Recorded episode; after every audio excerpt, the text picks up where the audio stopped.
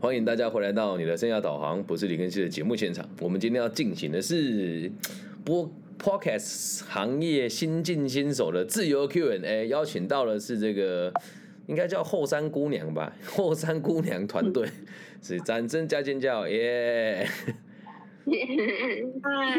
嗨，请说。现在接下来就就自由聊天就好了，不用不用不需要什么压力的，来说看你们想要了解什么，跟你们想问我什么问题，嗯。因为我们现在就刚好在参加一个比赛，然后就想要以 podcast 是就是方式做访谈式的分享，嗯，所以刚好透过许淑明老师有这个机会跟学长做联络，是是的询问。然后我们想要先问，就是录制 podcast 的学长是有什么契机开始做这个？我当初为什么要做 podcast 吗？啊，对对。好好，我先这么讲，因为以前有个东西叫 Clubhouse，我不知道你有没有听过。嗯，哦，有有有。哦，好。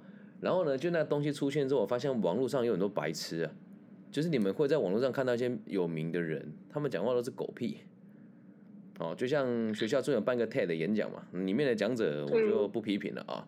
然后他们在网络上都有很高的知名度。然后当时啊，是因为我记得那时候是因为疫情，所以蛮无聊的。我就也开了一个账号在上面跟别人聊天，然后我的触及率很低，因为在台湾，你如果咨询率高，一定都是要买广告嘛，IG 啊，或者请行销公司啊，还有你们在网上看到就你有梦想吗？想要被动收入吗？嗨，大家好，我是某某专家，在海外工作八年，就那类似那种，我们讲，我就水平很差的老师，哎，不要笑，我们学校也会骗他们来演讲哦。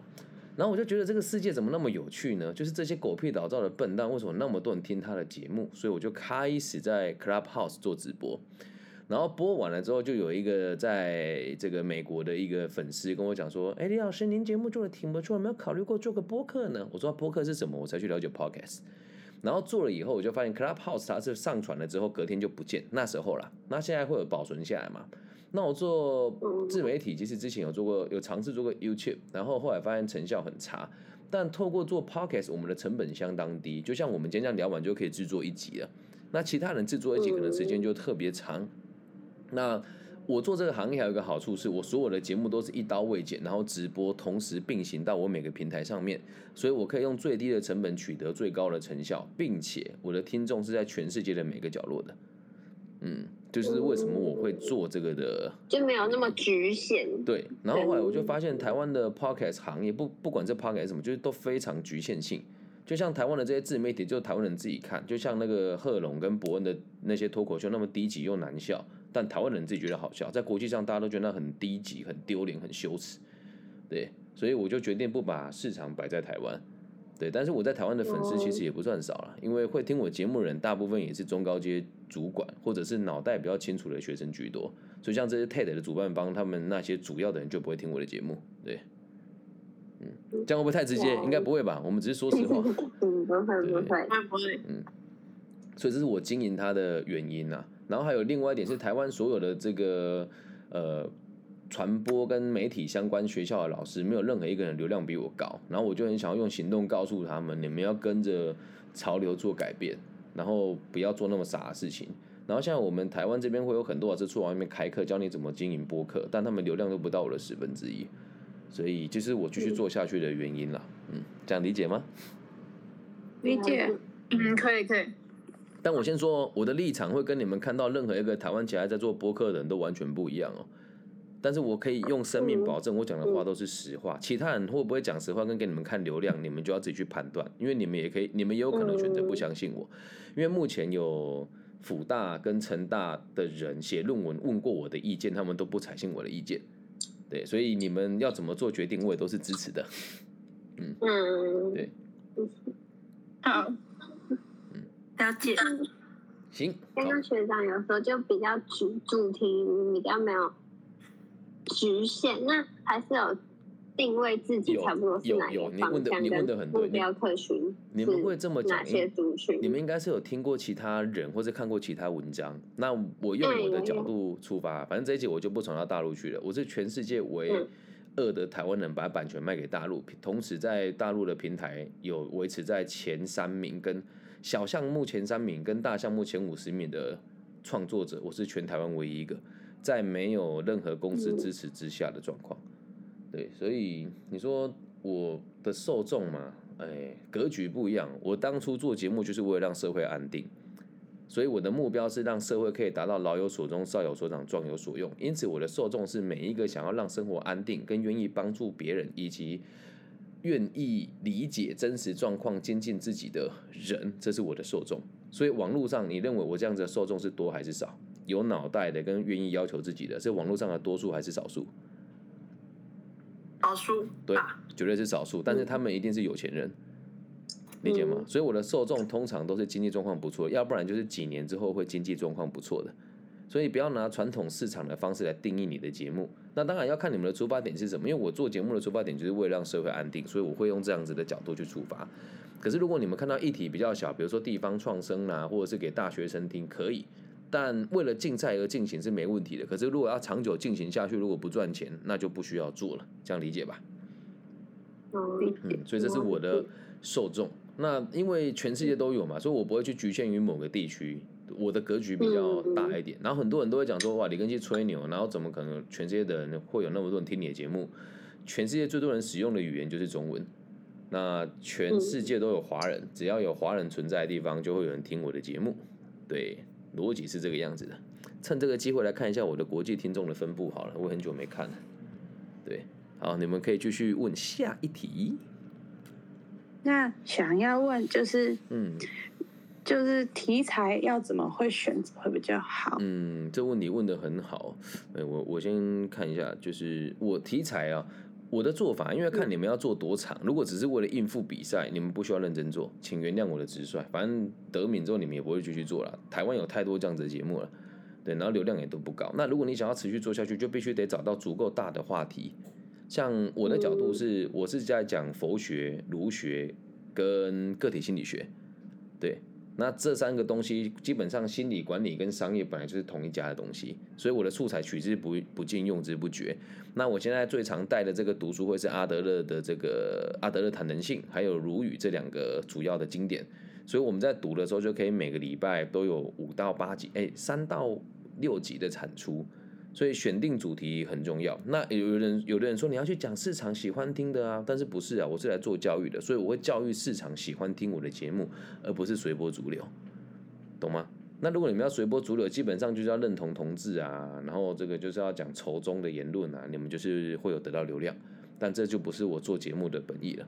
嗯，了解，谢谢。对，那就是嗯，Podcast 还蛮难。推广自己的知名度，你说的我我了解是这样。那想要问，怎么去推广自己的知名度？你们要听台面上的，还是还是要听台面下的？都想要听。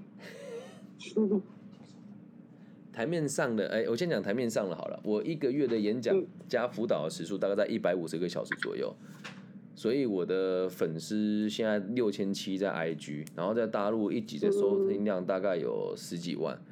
哦，那。我说要怎么触及他？我的方法台台面上是很土法炼钢啊，就是我会到处跟人家演讲完，我就 push 我自己嘛。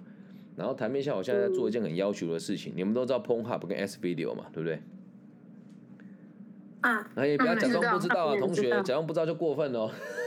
知道，然后因为。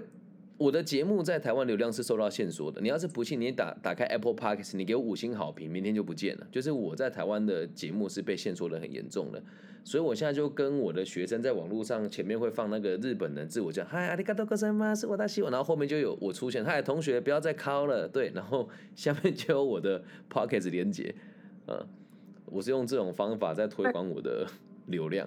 那其其实说穿了，流量能不能换成钱，对我来讲是可以的。但是我换成钱的方式又跟一般人不一样，所以我不会去想要让多数的智障听我的节目，或者是让不是不能讲智障，让多数盲从会想要听瓜吉啦，想要听水风刀啦，或者想要听那个什么，反正就是那一些那什么什么心理学的啦，那些受众他不可能听我节目，就算听了他也不会给我钱。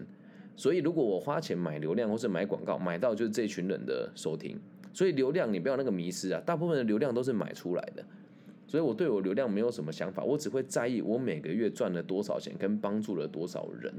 所以回到你们自己身上，你要去想，你要迎合市场，还是要做出想讲的话。接下来再讲这个流量的部分。那如果真的想要 push，以你们四个小小女生的颜值这么高，只要在学校每天给自己多五个订阅，以后你们的订阅率就会很惊人了。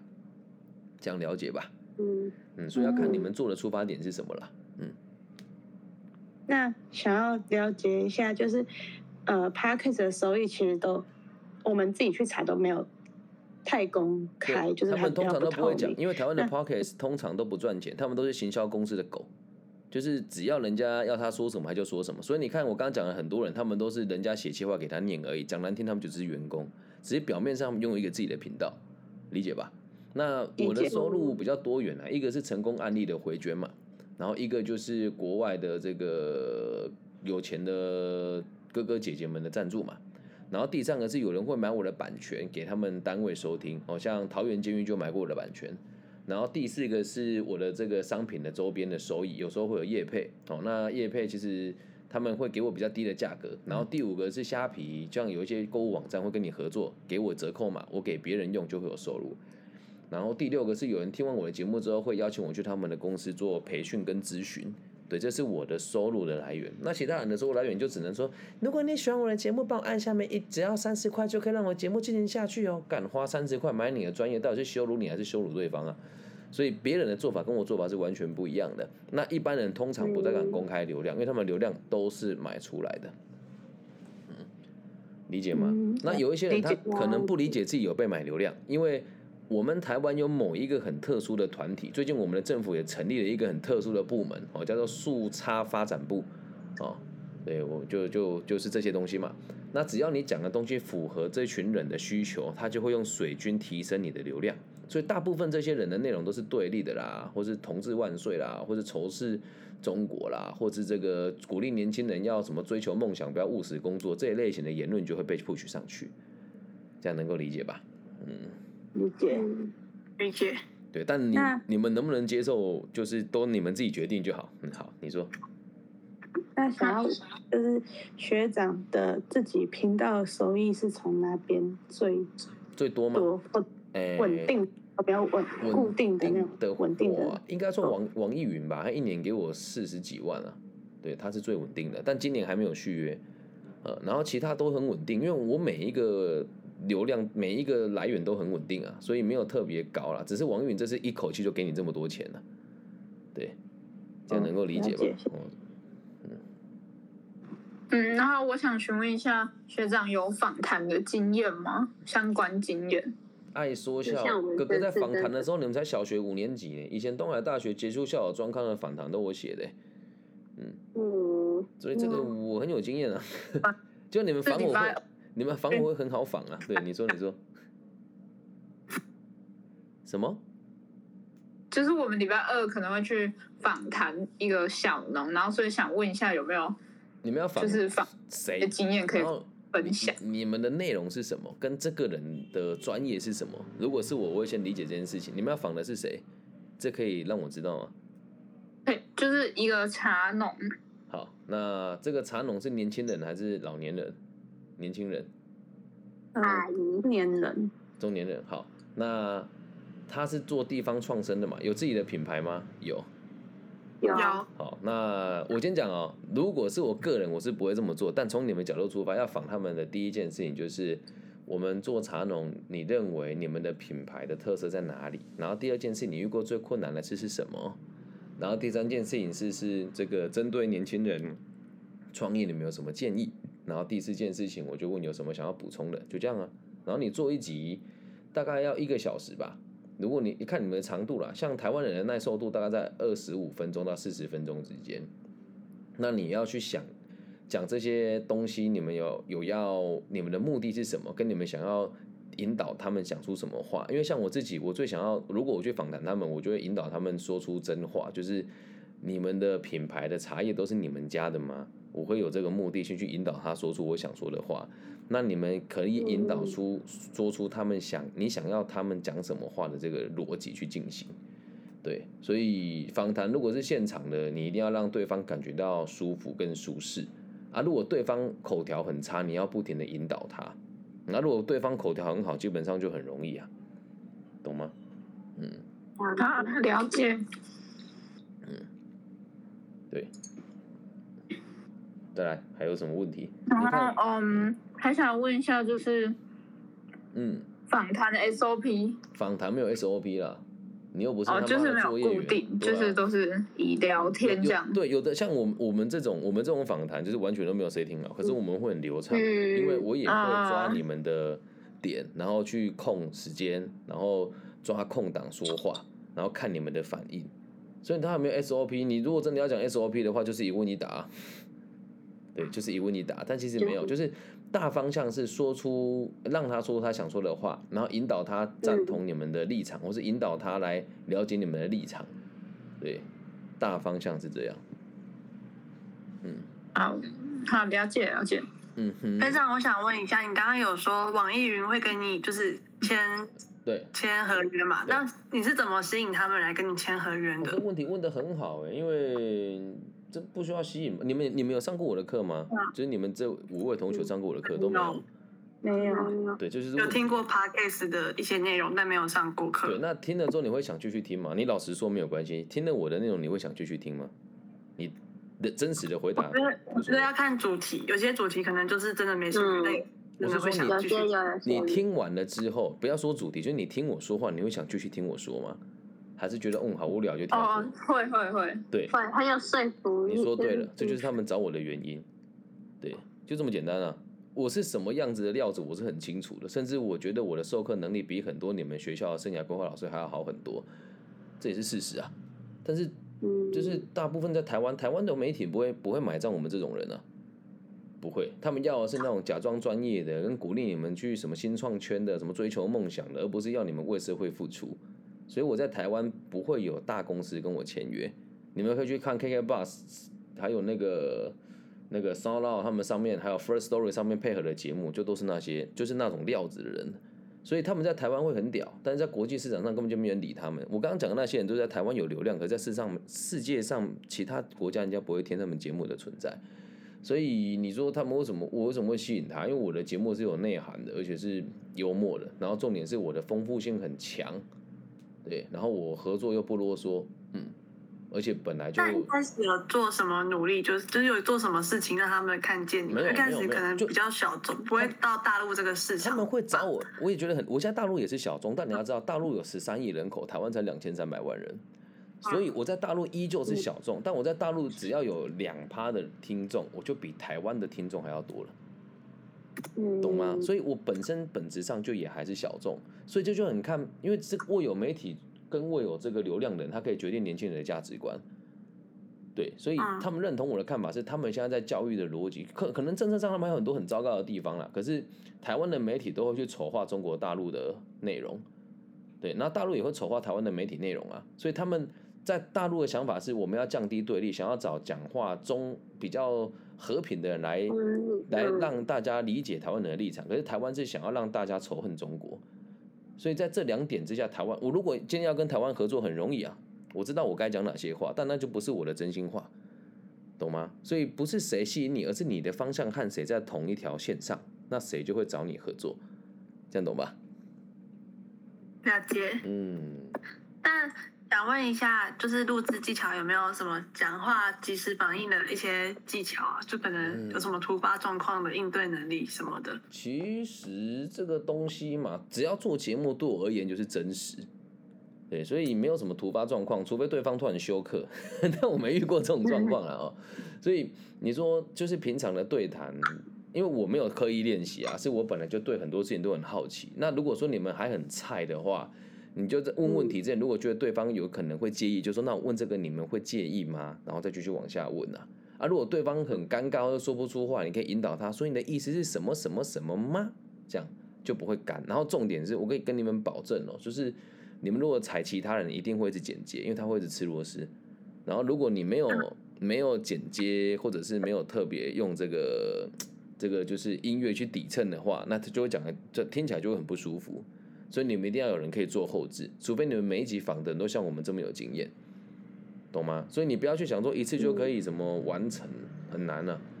对，但如果我带着你们团队做，我觉得是有机会的。可是问题是我也没办法带着你们做啊。而且如果是我做，就是我的，不是你们的，所以你们要从错误中慢慢学习。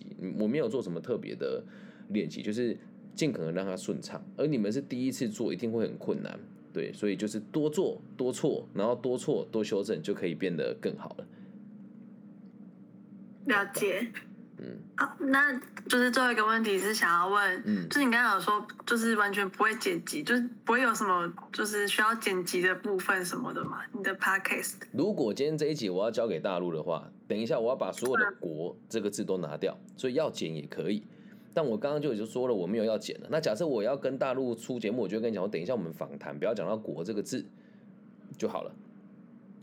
我就不用剪了，他们只在意这个，或者是你不会在我节目提说什么习近平臭包子，不会吧？对，那就如果你会的话，我就会提醒你。比如说像我今天要跟民进党的某些人谈，我就说如果你要的话，这个就不能讲。然后我们就他如果讲，我就会把它剪掉。嗯，对，嗯，这样能够了解吗？所以你们还好吧？就自己做节目就是最真实啊。如果茶农采访的时候说啊干你你啊，这个你要剪吗？也不用真实嘛。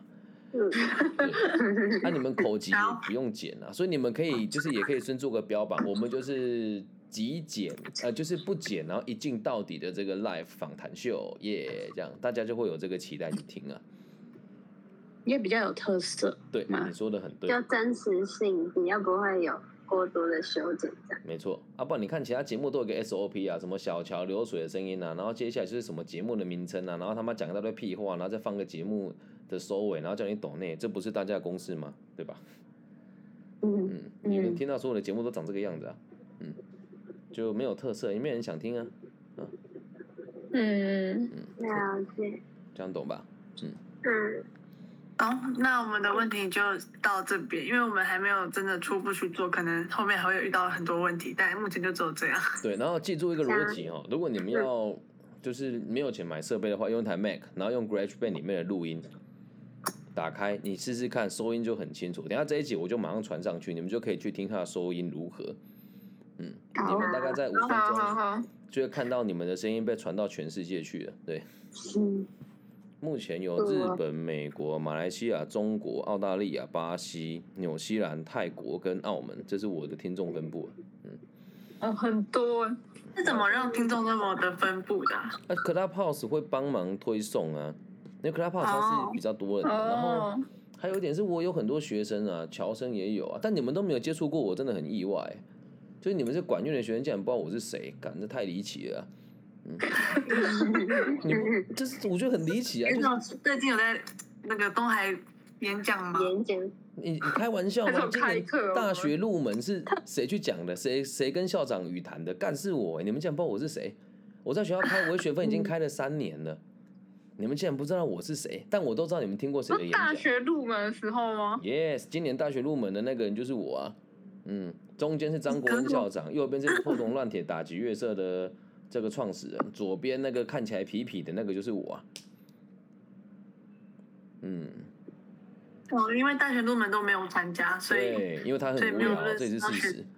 对，可是让我纳闷的是，你们这个年纪，对了，你们系也不是我上的，因为会有很多生涯规划的课程，你们找谁上我都清清楚楚、明明白白。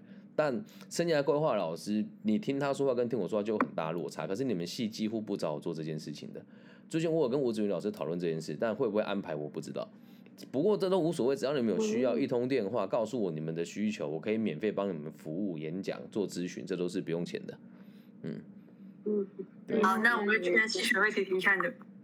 可以啊，啊，我每个礼拜学会，他是学会可以啊。每个礼拜一的晚上六点二十到八点二十，在 C 二零五，我有一堂课叫做“看见最好的自己，打造你的大学有感生活”。然后就是把 C 二零五，嗯，C 二零五，我就礼拜礼拜一啊，每个礼拜一。但你要去之前先问我，因为有时候就是我们可能中间有几个礼拜一是停课，因为考试或者等等因素哦。然后我我的节我的这一次的课程的逻辑是，呃，大学生跟社会新鲜人，还有以后有机会成为领导阶层的。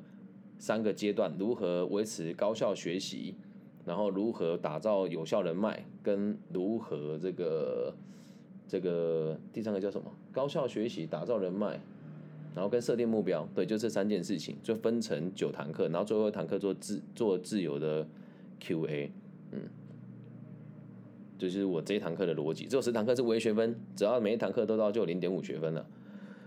嗯，好，没问题。是几点？是六点二十到八点二十，六点二十到八点二十。对啊，如果你们有兴趣的话，可以加我的 IG 啊，我的 IG 就是几乎每天晚上十点半我都会直播，然后就是讲一些生涯规划啦、个体心理学啦、佛学啦、儒学啊这些东西。然后有时候也会依据听众的需求做调整，像之前就问我说：“哎，未成年怀孕怎么办？”这集我还没有录啊。然后有人说啊，结婚不想离，哎，结婚想离婚怎么办？或是就等等了，人生各种问题，我就在上面帮大家解答。嗯，嗯，了解，真的蛮广。想问学长一个问题，就出自自己好奇，为什么会想要在 A 片网站宣传自己的 Podcast？因为在正统网站上面，你信不信？你今天追踪我，你没没过节，你就你就会被莫名其妙退追踪，就不是我按的，你就会不见。然后你信不信？你现在分享我的连接出去说，请大家帮我按赞加一。人数也不会增加多少，因为我的流量在台湾是被限制的。可是色情网站的 server 不在台湾，他们管不到我。哦，懂吗？你我愿意啊，干，真的我也不愿意啊。可是这也是这也是最悲情的地方啊。就像你们听到那些老师跟看到那些东西，对我都不想批评。但问题是，就连学校也没有很东海算很支持我了，对。但是我也讲说，你们贵姓？你们也听过很多很垃圾的演讲嘛？有吧？就那些回来自这边吹牛说什么创业很成功啊，还有什么老师说开管顾公司，然后根本就没有设资本额，只有三万块啊，然后回来对你们演讲做咨询啊，是谁我都知道啊。但我每次拜访你们学校，而我们学校老师跟我说，哦，有机会安排安安你个头啊，两三年都过去了，那我安，对 啊。但我不介意哦，因为我觉得我不能去，我我不想要去影响原本的老师的生活，因为很多人做这个是讨生活的，但我做节目跟。做自媒体这只是兴趣，我的本业不是这个，我是做企业管顾的，跟培训还有虚拟货币交易的人，所以我根本就不介意教书的钟点费。嗯，可是问题是你们要自己想听，所以如果你们真的同学们有问题，你跟我讲，跟我讲什么时候，然后约个时间，你们借个教室。如果说好了借不到教室，学长我来借也可以，对我来安排都没有问题的。但重点是你们有想学，所以如果针对气管系，我可能跟你们讲会计师事务所做什么啦，那海海这个外派的管理是做什么事情啦，管理学的真谛啦，那如何做真正的斜杠赚到钱啊？资本主义的状况之下，如何找到自己的尊严啊？面试该做什么啦？各个产业的。趋势是什么啦？面试是怎么进行啊？自传怎么写啊？如何建立自信心啊？对，如何从基层爬到管理阶层啊？这就是我可以讲的课程。干，随便讲个十几堂课啊，就看你们想学什么都可以咯。嗯，好，谢谢学长。那之后 podcast 有问题还可以再问学长吗？随时都可以。Anytime, all the time。那听完今天，就是你要帮我五星按赞加好评，分享点阅加这个。你你不要像很多同行老师就很靠北，都会问我问题，然后都不会帮我按分享，然后在外面还会偷偷臭骂我，我都知道。我还是会帮助大家。今天晚上就听 讲分享。很好很好，感谢你们，感谢你们，对对对，对，记得就是如果遇到同学，你们就说，哎，现在先以你们节目为主啦，就是你们遇到同学可以去推你们的节目，然后。讲地方创生，如果你们想要听我的真心话，我可以告诉你们我看到的世界是什么。因为大部分的地方创生拿的钱都是别人的，不是自己的。那讲难听一点，你有梦想，别人给你钱，干你跟乞丐有什么差别？对吧？哦，讲这会不会太直接？因为我之前咖啡店就是开老屋，就是开老屋再造的，对。然后台水宿舍第一批的店面里面有几间也是我辅导，也不能讲辅导，就是有跟他们一起创业。所以，对于老屋翻修跟地方再生，我是很有心得的。包含我们审计金村之前的整个发展的流程，跟他曾经发生过哪些弊案，比我清楚的人其实没有几个。对，所以就看你们的立场喽。我说真的，我是做教育的，所以我不会迎合市场说话。但如果我说的话会影响你们的流量，我还是不建议你们跟我合作了。听我的立场可以，但不一定要认同我的做法。所以，如果你们接下来有什么，想做的，或是想听我表态的，我都可以跟你们互动，就看你们需要什么，我都配合。即使立场跟我不一样，也没有关系的。嗯，好，再见。好，OK，谢谢，不会，谢谢学长，谢谢各几位可爱的同学。那如果没有问题，我们就进行到这边喽。